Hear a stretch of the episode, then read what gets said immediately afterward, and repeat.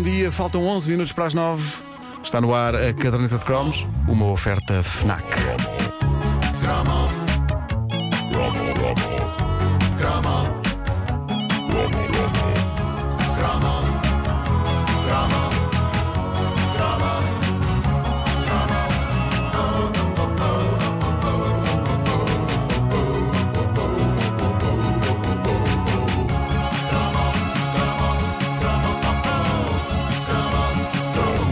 Os anos 90 foram ricos em mascotes eletrónicas. Nós falámos já aqui do Tamagotchi e de todas as crises de stress que ele gerou, inclusive fins de relações. Eu assisti, de, contei-vos discussões entre casais. Tu devias ter alimentado! Tu mataste o nosso filho. Pessoas que não cuidavam dele como deve ser e que deixavam aquele pequenino ser adoecer afundado nas suas próprias fezes. tão o filme de terror que podia ser criar um Tamagotchi. Mas pronto, o Tamagotchi era um ser que existia dentro daquilo que essencialmente eram porta-chaves de plástico em forma de ovo. Não era um ser palpável, era um conjunto de pixels pretos movendo-se num ecrã cinzento de LSD. A América respondeu a esta invenção japonesa com outra mascote, uma mascote na qual se podia pegar, uma mascote que se podia acariciar, uma, mas- uma, uma mascote que se podia abraçar, uma mascote chamada Furby.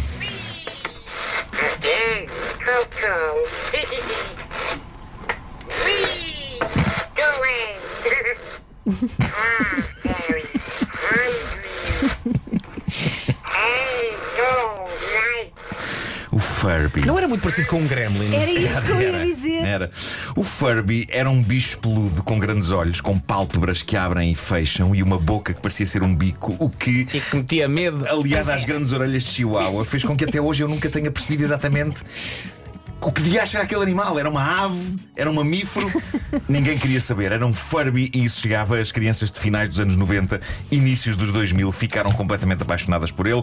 Até eu, que já era um adulto, fiquei, mas lá está, naquele momento dos 18, 20 anos, não é o indicado para ter ou sequer ambicionar ter um Furby. Não, não. Ter um Furby aos 18 anos é comprar virgindade. A menos que não queiras vida social.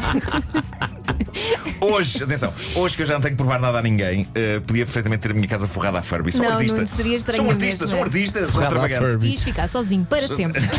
Ora, qual a magia do Furby? O bicho era valentemente interativo e quando nascia, ou seja, quando era retirado da caixa, não sabia nada da vida. Era o ser humano que o, que o, que o tivesse que tinha de lhe ensinar coisas, Ah. entre elas a nossa língua. E aos poucos, milagre dos milagres, o Furby ia deixando de falar na sua língua natal, o farbês, e ia Farbês, sim, falando, sim.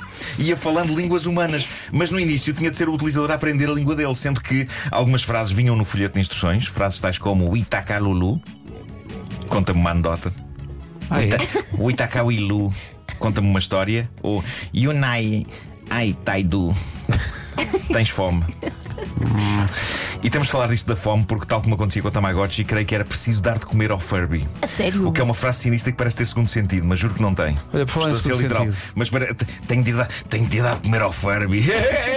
Sou maroto, não sei. Eu só por falar em segundo sentido. Há muitos ouvintes aqui no WhatsApp. Eu não apercebi, não sei se Vasco Hum. Elsa se se aperceberam disto. que é que o Marco diz LCD em vez de. Disse- L- é- LSD em vez de LCD? LSD. Sim. Tens um ecrã, LSD? Tens um ecrã de LSD. Ai, não me apercebi. Disseste, disseste. É incrível como as pessoas só reparam no mal.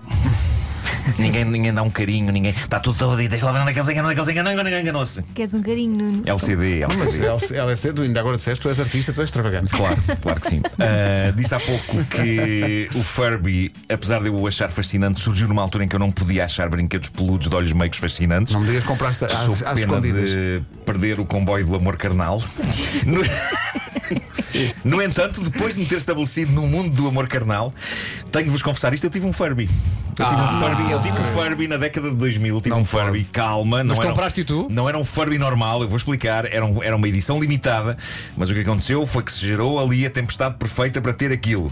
Eu estava de férias na América com a minha primeira mulher, a Anabela.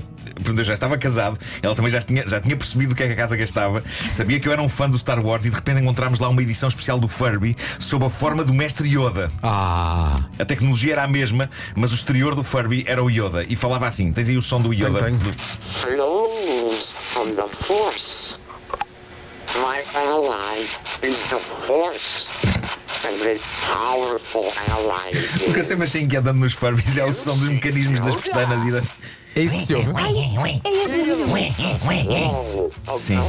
Sim. Bom, ah, tal como acontecia com os Furbies normais, a magia da coisa estava na interação. Embora aqui, se bem me lembro, a coisa era um bocado diferente. Um Furby normal, a ideia era nós ensinarmos coisas ao Furby para ele evoluir. Mas o mestre Yoda, caramba, ninguém ensina nada ao mestre Yoda. É ele que nos ensina a nós. Mas eu tu tinha, interagias com o teu Furby. interagi, eu tinha grandes conversas com o Furby Yoda. E o que é que a tua mulher achava disso? Agora que eu penso nisso, talvez explique a falência do meu primeiro casamento. Pois. Bom, Ai, ai. o Furby Yoda, ao contrário do Furby normal, tinha uma cabeça feita de borracha maleável. O outro era de pelo. Os, os olhos e a boca do Yoda abriam e fechavam de uma maneira incrivelmente parecida com a dos filmes. Infelizmente, a borracha era tão maleável que, com o tempo, acabou por acontecer uma coisa sinistra. A borracha das pálpebras apodreceu e rasgou por cima. Ok? E portanto, quando ele estava com os olhos fechados, tinha uma sinistra tira de olho branco. Ai. E nesse momento eu acabei por não conseguir encará-lo mais e meti-o num armário. E ainda lá está Ai, hoje. deitaste fora. Não, não, está lá hoje fechado, planeando o dia em que me vai matar. Tens a certeza que está no armário. Enquanto ele vai, vai matar-me espetando-me o seu mini cajado na glote. Ainda vais ver o Furby com a tua camisola dos Beatles. Sim. Bom, se navegarem pelo oceano de vídeos de Furbies pelo YouTube, vão constatar várias coisas. Uma delas que ainda hoje se produzem Furbies, cada vez mais e mais sofisticados. Eu acho que hoje em dia funcionam como tudo na vida hoje, ligado a uma app. Como eu disse há bocado, quando o Furby clássico saiu no fim dos anos 90, e apesar da minha curiosidade perante a robótica daquilo, era impensável para mim ter um, mas viria a existir um Furby em minha casa em 2012 quando foi relançado o bicho para toda uma nova geração de pequenos fãs, entre eles o meu filho, Pedro, e os seus primos. E as crianças daquela família receberam Furbies no Natal de 2012, o que significa que não há fome que não dê fartura. Porque quando eles se encontravam, cada um levava o seu Furby, e entre as interações dos miúdos com os Furbies e dos Furbies com os outros Furbies, a chinfrineira de. Eu, eu, eu, eu temi que o meu filho, aos 3 anos de idade, acabasse a falar Furbies primeiro e português depois, ok? Aquilo foi muito intenso. E outra coisa que se descobre navegando pelos muitos vídeos de Furbies é que o brinquedo acabou por ser comprado por muitos hackers e curiosos de robótica. Malta queria descobrir e fazer alterações nas entranhas do bicho, o que significa que há vários vídeos de Furbies desmontados e sem pelos. São apenas esqueletos doentios de plástico e de metal. Não, não se quer ver isso. Com grandes olhos meigos piscando naquilo que é um espetáculo de horror. Tenho também de vos dizer que a dada altura o Furby do meu filho variou e o som que lhe saía de dentro não era natural. Portanto, tudo isto começou tão bem e descambou tragicamente para Chucky, o boneco diabólico. Portanto, O Furby do meu filho fazia sons muito estranhos, tipo.